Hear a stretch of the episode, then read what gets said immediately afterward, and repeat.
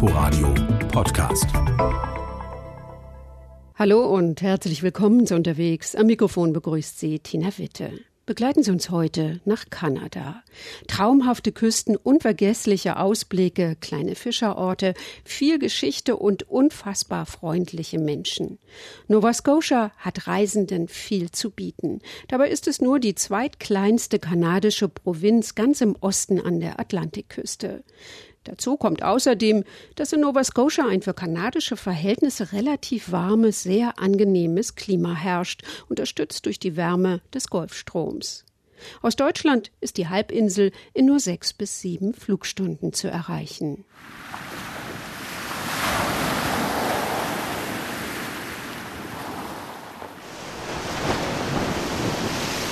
Der Atlantik bestimmt hier das Leben. Kein Ort ist mehr als 56 Kilometer vom Meer entfernt. Unsere Reise beginnt in Halifax. 390.000 Menschen leben in der Hauptstadt der Provinz. Das sind etwa 40 Prozent der Bewohner von Nova Scotia. Gegründet wurde die Stadt vom Offizier, Politiker und Kolonialgouverneur Edward Cornwallis. 1749 landete er mit rund 2500 Siedlern an der Küste der Halbinsel, um einen Vorposten für das britische Militär zu errichten. Heute kann man an der historischen Hafenpromenade auf hölzernen Stegen spazieren gehen, vorbei am geschichtsträchtigen Pier 21, wo einst die Einwanderer aus Europa ankamen.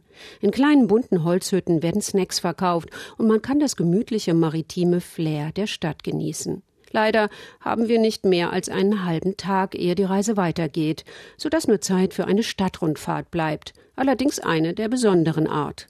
Auf einem kleinen Parkplatz am Hafen erwartet uns der Harbor Hopper, ein knallgrünes großes Amphibienfahrzeug, das uns zu Land und zu Wasser durch die Stadt führen wird. All right. It's a very sunny day in Halifax. So begrüßt uns Cancy Gunn. Er macht die Tour täglich mehrmals. In der nächsten Stunde sprudeln die Geschichten nur so aus ihm heraus. In den Straßen wechseln Backsteinhäuser mit modernen Hochhäusern aus Glas und Stahl. Es geht vorbei an Coffeeshops, Restaurants und kleinen Geschäften. Steil sind die Straßen, die hoch auf den Hügel zur versteckten, sternförmig angelegten Zitadelle führen. Mit dieser Bastion wollten sich die Briten einst gegen mögliche Angriffe feindlicher Nationen schützen. Umkämpft war sie allerdings nie. Von hier hat man einen schönen Blick auf die Stadt und auf den nur wenige Meter unterhalb gelegenen Uhrturm, das Wahrzeichen der Stadt. Erbauen ließ es 1803 Prinz Edward, Herzog von Kent, der einige Jahre in Halifax stationiert war. Angeblich wollte er die Bewohner der Stadt zur Pünktlichkeit mahnen. Wir verlassen den grünen Hügel wieder Richtung Hafen und dann fahren wir direkt hinein ins Wasser. Welcome to Halifax Harbor, everybody. Während des Ersten Weltkrieges wurde Halifax zum bedeutendsten Hafen an der kanadischen Atlantikküste für Truppen- und Waffentransporte nach Europa. Zu diesem Teil der Geschichte gehört auch die große Halifax-Explosion 1917. Dabei kollidierte ein französischer Munitionsfrachter mit einem norwegischen Schiff und explodierte. 2000 Menschen wurden getötet und viele verletzt. Die Explosion war so gewaltig, dass sie eine Flutwelle und heftige Erderschütterungen auslöste. Die Druckwelle verwüstete weite Teile der Stadt. Auch heute liegen im Hafen viele Militärschiffe. Halifax ist die Basis der Atlantikflotte Kanadas, hat einen großen Containerhafen und ist auch in den letzten Jahren als Station von großen Kreuzfahrtschiffen immer beliebter geworden. Das knallgrüne Amphibienfahrzeug bringt uns wieder sicher an Land und unser Guide entlässt uns zum Abschluss nicht ohne einen Tipp. Die beste Art, Halifax zu erleben, ist einfach Zeit mitzubringen. Hier herrscht ein langsameres Tempo. Man sollte den Tag auf dem Hügel oben beginnen und einfach nur schauen. Dann sollte man sich an die Promenade setzen und das Treiben beobachten. Ich mag die Art der Menschen hier. Das ist einfach schön mitzuerleben. Man kann einfach nur irgendwo sitzen und Halifax genießen. Genau dafür haben wir leider keine Zeit mehr. Wir verlassen Halifax Richtung Westen und erreichen nach etwa 45 Minuten Peggy's Cove, ein Ort, der vor allem berühmt ist wegen seines Leuchtturms. Fest verankert auf riesigen, glatten, vom Meer umspülten Granitplatten thront der klassisch rot-weiße Turm. Ein beeindruckendes Bild, von dem garantiert alle Nova Scotia-Besucher ein Foto haben. Aber es lohnt sich auch, den kleinen Fischerort zu besuchen. Nur 650 Einwohner hat er und viele davon leben noch immer vom Hummerfang. Lobster war hier übrigens nicht immer ein so begehrtes Lebensmittel wie heute. Im 19. Jahrhundert gab es davon so viel, dass es als arme Leute essen galt und gern auch zermalmt als Dünger auf die Felder gestreut wurde. In dem kleinen Dorf scheint die Zeit stehen geblieben zu sein. Ein idyllischer Hafen, kleine Häuser und viele Geschäfte mit Kunsthandwerk.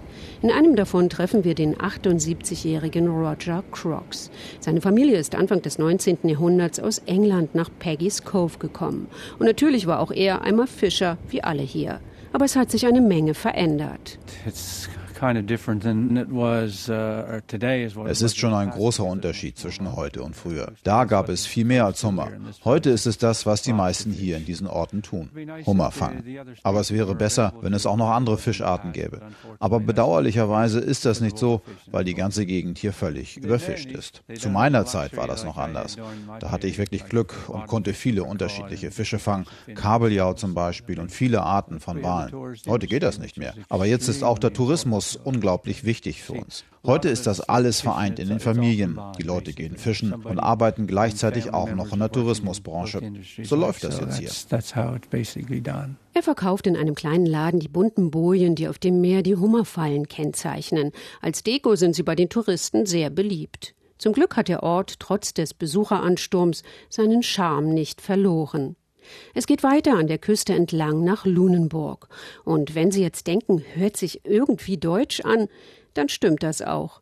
Im jahrzehntelangen Streit mit den Franzosen um die Vorherrschaft in Nova Scotia wollten die Briten neben Halifax noch einen weiteren gut zu verteidigenden Hafen errichten und wählten diesen Ort rund 90 Kilometer von Halifax entfernt. Dazu warben sie in der Schweiz und Deutschland mit vielen Versprechungen protestantische Siedler an. So ist auch die Familie unserer Stadtführerin Ashley Fiener irgendwann aus dem Württembergischen nach Lunenburg gekommen.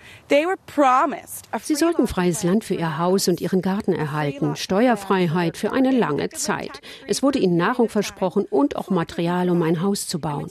Das war nicht schlecht. Und das war dann auch der Grund, warum über 1400 protestantische Auswanderer ihre Heimat verließen und im Jahr 1751 nach Halifax segelten. Und das alles, um dann herauszufinden, so wie es mein Vater Ronnie Fina immer sagte, wasn't all honey cake and ice cream. Nicht Honigkuchen und Eiscreme, sondern harte Arbeit wartete auf die neuen Siedler. Sie waren überwiegend Bauern, konnten aber auf dem felsigen Boden ihr Land nicht bestellen.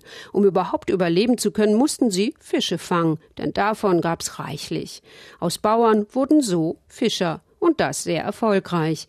Der gesalzene, getrocknete Kabeljau wurde als Stockfisch in alle Welt transportiert. Lunenburg war Anfang des 20. Jahrhunderts die Hauptstadt der Fischerei und des Schiffbaus in Kanada. Nicht vieles deutet mehr auf eine deutsche Vergangenheit. Ein paar Wörter wie Rutsch off für Mach mal Platz oder Läppisch für ein nicht gut gewürztes Essen gibt es noch. Das war's. Lunenburg ist ein quirliges Bilderbuchörtchen mit 2600 Einwohnern, fünf Kirchen und farbenprächtigen Holzhäusern, die zum großen Teil noch aus dem 18. und 19. Jahrhundert stammen. Das ist auch der Grund, warum Lunenburg seit 1995 zum UNESCO-Weltkulturerbe gehört. Darauf ist man hier sehr stolz, auch Ashley Fiener.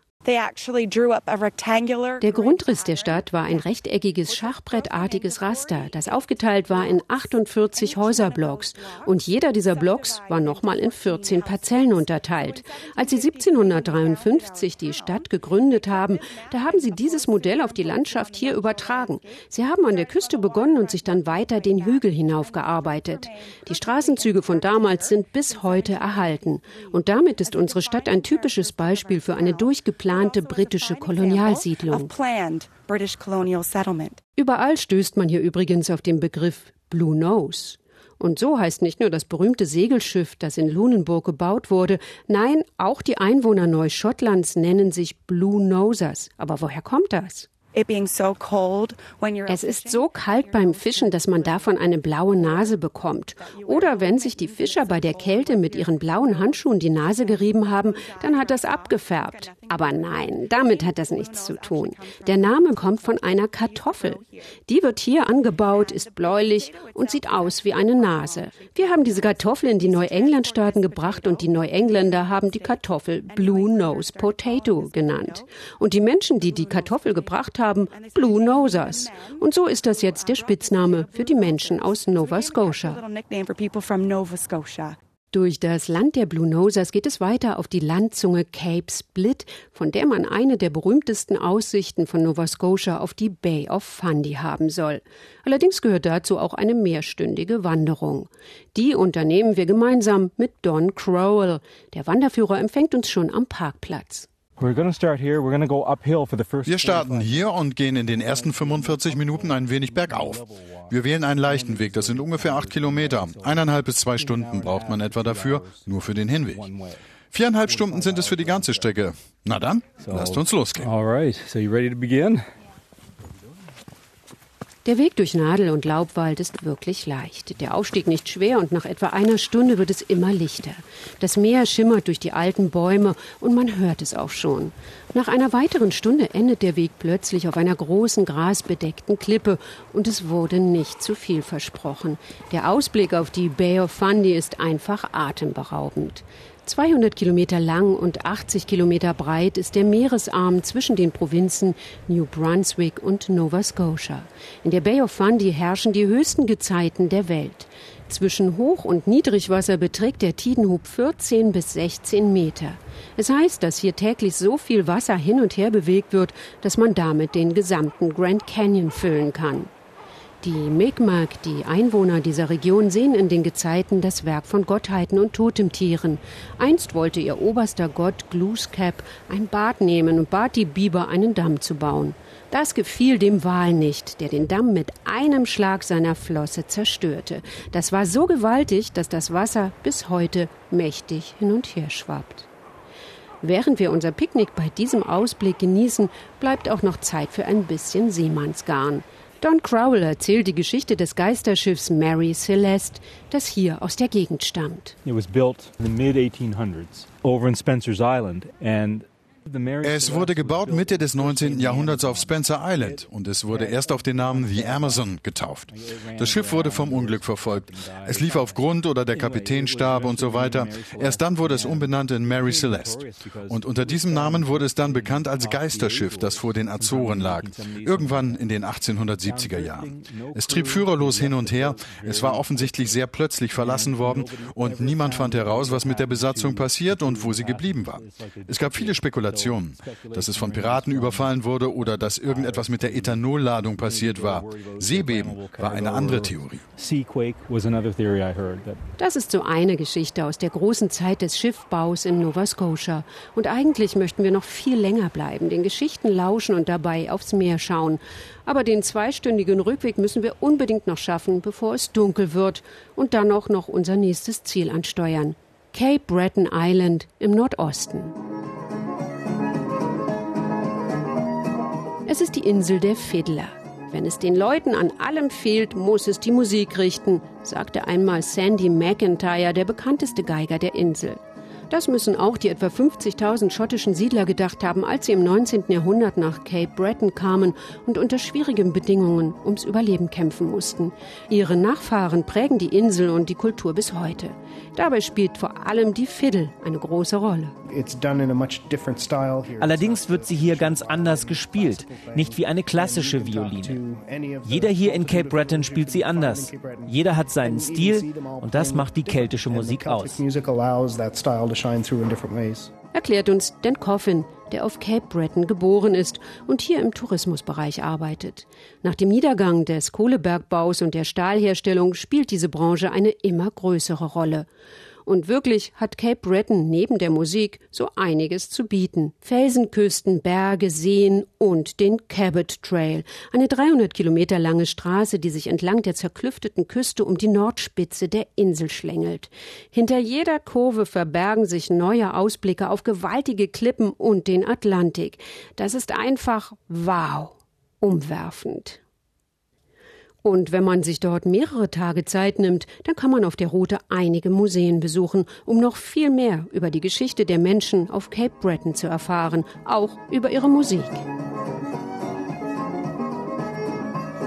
Unterwegs in Nova Scotia. Sie können diese Sendung auch in der ARD Audiothek als Podcast abonnieren. Wir hören uns in der nächsten Woche wieder, dann geht es an den Bodensee. Vielen Dank fürs Zuhören. Am Mikrofon verabschiedet sich Tina Witte. Inforadio Podcast.